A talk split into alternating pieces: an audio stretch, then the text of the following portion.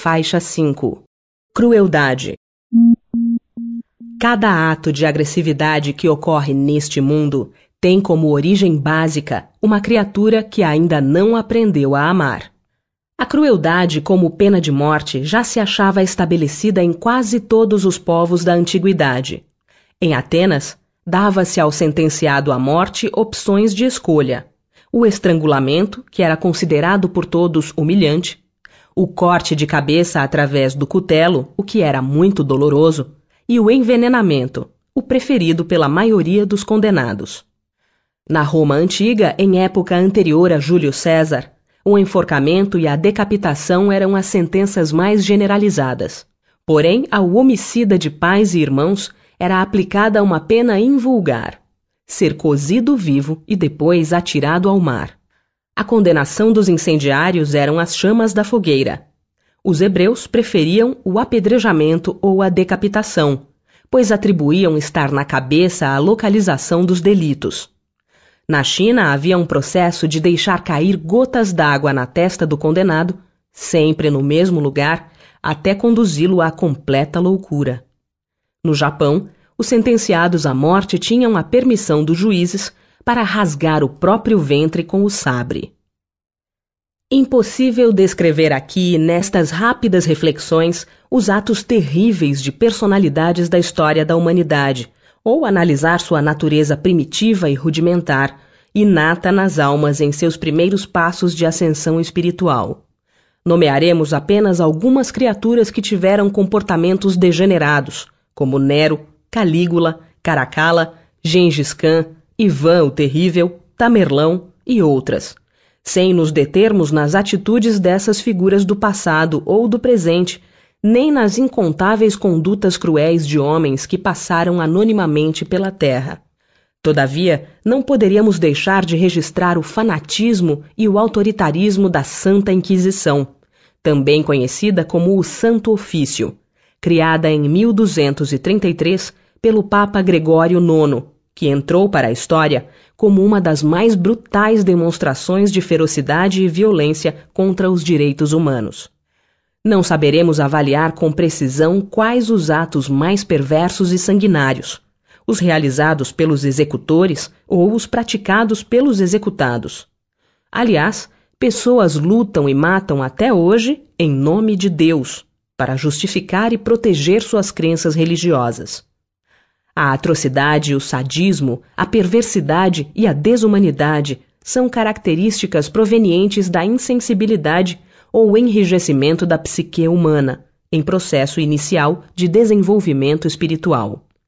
A espiritualidade, na terceira parte, capítulo 6 de O Livro dos Espíritos, expõe: O senso moral existe, como princípio, em todos os homens. Dos seres cruéis, fará mais tarde seres bons e humanos. Nota de rodapé número 1 Leitura da nota de rodapé número 1. Questão 754. A crueldade não derivará da carência de senso moral? Dize, da falta de envolvimento do senso moral, não digas da carência, porquanto o senso moral existe como princípio em todos os homens. É esse senso moral que dos seres cruéis fará mais tarde seres bons e humanos. Ele, pois, existe no selvagem, mas como o princípio do perfume no germen da flor que ainda não desabrochou. Nota: Em estado rudimentar ou latente, todas as faculdades existem no homem. Desenvolvem-se conforme lhes sejam mais ou menos favoráveis as circunstâncias. O desenvolvimento excessivo de umas detém ou neutraliza o das outras. A sobreexcitação dos instintos materiais abafa, por assim dizer, o senso moral, como o desenvolvimento do senso moral enfraquece pouco a pouco as faculdades puramente animais. As faculdades do homem estão em estado latente, como o princípio do perfume no germen da flor que ainda não desabrochou. Assim também, em essência, somos todos unos com a perfeição divina que habita em nós. Todo processo de aprendizagem resulta em uma expansão da consciência, o que nos possibilita gradativamente abandonar os gestos bárbaros. Quando a criatura integrar na sua mentalidade o senso moral, que nela reside em estado embrionário, converterá os atos agressivos em atitudes sensatas e humanas. Um traço comum em toda a natureza é a evolução. Evoluir é o grande objetivo da vida, pois quanto mais progredirmos, mais resolveremos nossos problemas com harmonia e sensatez. A maioria dos indivíduos se comporta como se os problemas existissem por si sós e exige que o mundo exterior os resolva. Mas as dificuldades não existem fora, e sim dentro de nós mesmos. Nesse caso, quanto mais percebermos essa realidade, mais aprenderemos como solucioná-los sem brutalidade. Cada ato de agressividade que ocorre neste mundo tem como origem básica uma criatura que ainda não aprendeu a amar. Naturalmente, todos nós ficamos indignados com a rudeza ou a maldade, mas devemos entender que isso é um processo natural da humanidade em amadurecimento e crescimento espirituais. Por trás de todo ato de crueldade sempre existe um pedido de socorro. Precisamos escutar esse apelo inarticulado e dissolver a violência com nossos gestos de amor. Os atos e a vida do Cristo apresentam, sob muitos aspectos, sempre algo de novo a ser interpretado em seu significado mais profundo.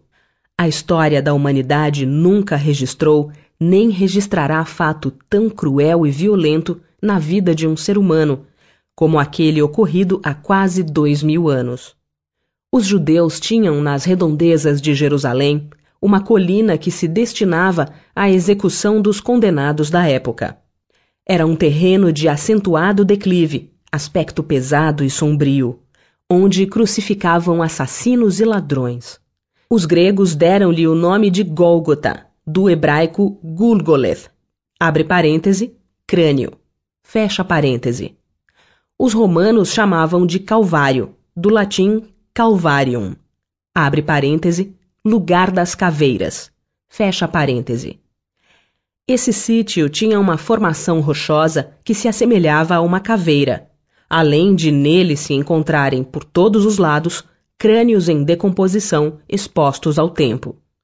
Nesse tétrico lugar, um ser extraordinário que queria simplesmente despertar nos homens sua dimensão esquecida ou religar esse elo perdido ao poder da vida, foi crucificado penosamente. E quando chegaram a um lugar chamado a Caveira, ali o crucificaram juntamente com dois malfeitores, um à direita e outro à esquerda. Mesmo diante do sofrimento, Jesus dizia: Pai, perdoai-lhes, porque não sabem o que fazem.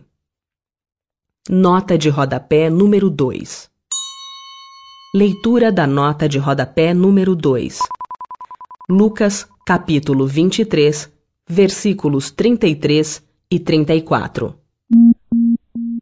O grande número de pessoas ali presentes representava a violência humana. Para elas, não havia sequer um laivo de maldade em suas ações, e se ofenderiam certamente se fossem acusadas de perversas. Jesus, no entanto, as entendia em sua infância espiritual.